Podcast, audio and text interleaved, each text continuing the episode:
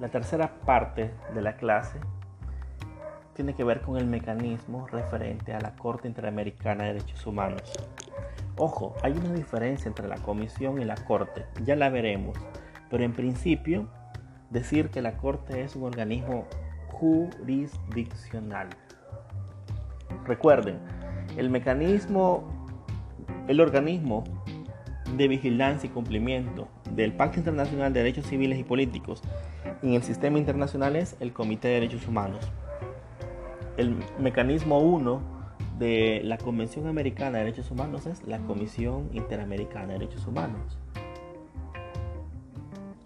Mecanismo 2 de la Convención Americana es la Corte Interamericana, que es uno de sus organismos de cumplimiento o un mecanismo de exigibilidad que tiene la característica de ser jurisdiccional, es decir, emite sentencias que son absolutamente em, obligatorias, es decir, vinculantes, y tiene esa fuerza extra que las recomendaciones de la comisión o las recomendaciones de comité en el sistema internacional. Así que el organismo más potente a nivel internacional que los países eh, de América, en el caso de El Salvador, tenemos para la reclamación de derechos humanos a nivel individual es la Corte Interamericana de Derechos Humanos. Ojo, ahorita todos estamos viendo derechos individuales. Los derechos sociales los veremos la otra semana. Pues bien, eh, la Corte Interamericana está formada por siete jueces que ejercen funciones por periodos de seis años y son reelegibles una sola vez.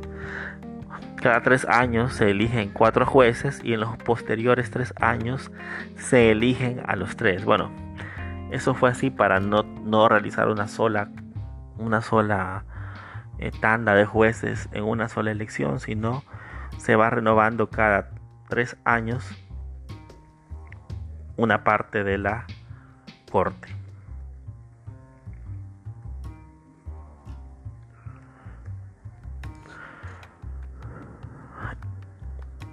Para la toma de decisión, es decir, para emitir una resolución, una sentencia, se requiere del voto de cinco, al menos cinco de los siete jueces que conforman la Corte. Es decir, es un voto colegiado. Si hay una comisión, perdón, el artículo 57 habla de que la comisión comparecerá en todos los casos de la Corte. Pero, ¿qué tiene que ver la Comisión Interamericana de Derechos Humanos con la Corte? Bueno, sí tiene que ver, puesto que ambos son mecanismos de cumplimiento de la Convención. Pero hay una razón específica. Y en estos momentos se las comento. Y es que, según el artículo 61 de la Convención, solo los estados parte y la Comisión pueden someter a conocimiento de la Corte los casos para que ésta pueda decidir. Es decir, solo puede conocer aquellos casos que se han denunciado de estado a estado, es decir, con la media vez el, acepten la competencia de la comisión y de la corte para ser juzgados y por ende puedan denunciar y aquellos casos que sean elevados o remitidos por la comisión ya sea por si el, si el, el Estado cumple con las recomendaciones y con las conclusiones del informe de la comisión no hay ningún problema pero si hay ciertos aspectos que deban ser profundizados o si el Estado parte se niega a cumplir las recomendaciones, lo que hace la comisión es que eleva el caso a la Corte. ¿Por qué? Porque la Corte realizará una sentencia, realizará una resolución que será ahí sí de estricto cumplimiento.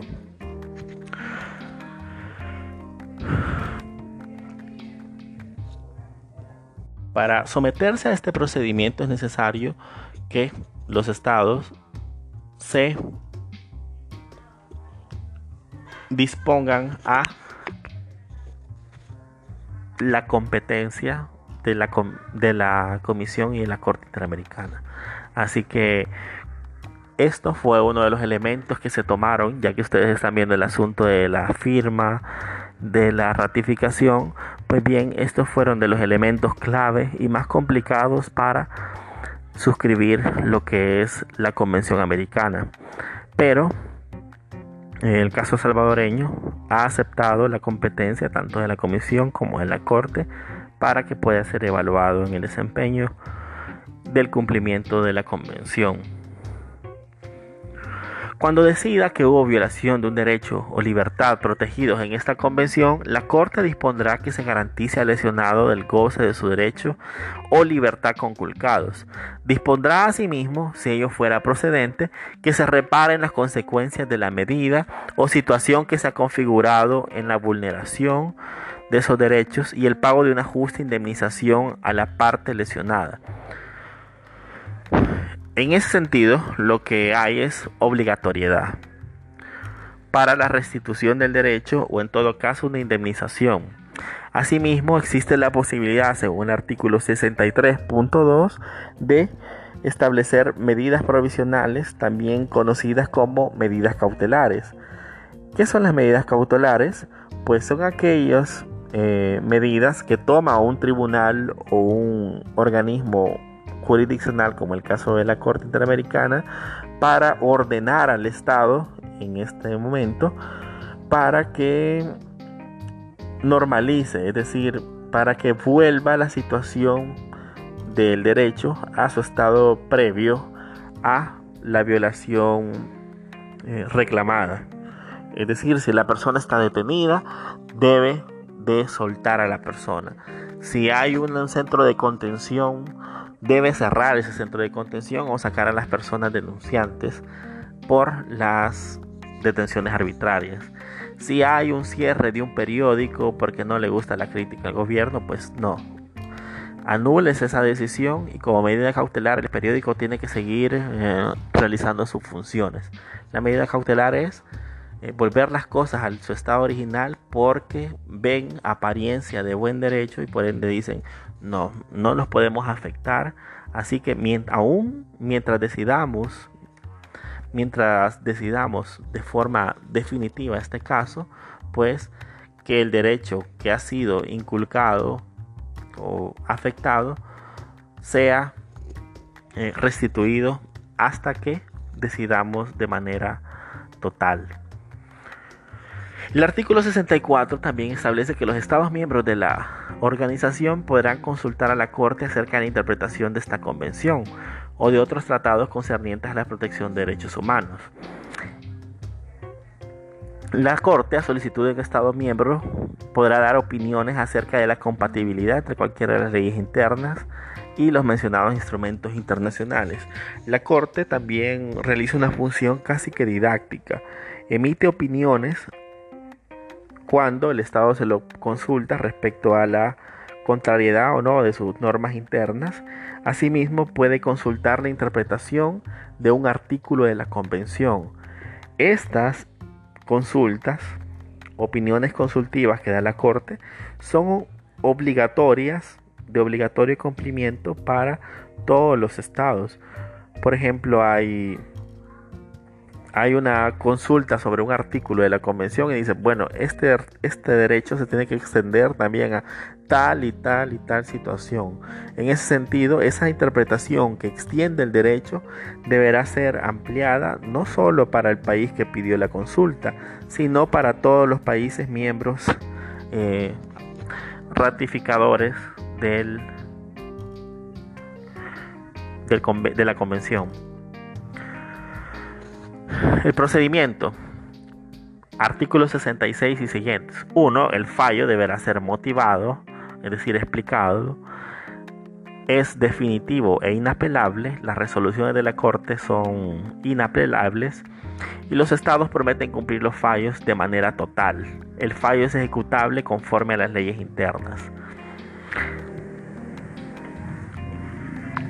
Bueno, ¿qué tiene que decir? ¿Qué tiene que ¿A qué se refiere con esto de, las leyes internas? Uno, que, eh, por ejemplo, si hay una indemnización por un caso de derechos humanos, por ejemplo, en el caso de las hermanas Serrano, que fue un caso de referente a una a un crimen realizado en la guerra civil, en ese caso hubo la, la imposición de, de una indemnización por parte del Estado salvadoreño, así como otras medidas como ciertos monumentos, ciertas acciones culturales o de expansión de, del conocimiento de la guerra, así como, bueno, sí, monumentos, pedir perdón, como lo hizo en su momento Funes, también era parte de las obligaciones que se desprendían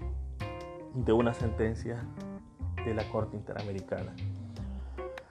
Ya cerrando el tema, solamente decir que la Corte es un órgano jurisdiccional, es un organismo eh, parte o vigilante de la Convención Americana junto con la Comisión, que sus casos, los casos que conocen, pueden ser remitidos a la Corte por parte de la denuncia de otro Estado mediante la cláusula de denuncia Estado-Estado, así como aquellos casos que sean elevados a su conocimiento por parte de la comisión. Así que la comisión al final realiza una función un poco, sí, de recomendación, eh, etcétera, pero también puede elevar los casos a nivel de corte. En todo eso, la ventaja es que toda la recopilación de pruebas que la comisión pueda tener respecto al caso también son remitidas a la Corte para adelantar un poco. Los casos, es decir, son complejos, eh, son difíciles y sí tardan varios años para su resolución. Sin embargo, ha sido un mecanismo básicamente ejemplar a nivel mundial, no solo latinoamericano, sino a nivel mundial de justicia en materia de derechos humanos. Gracias.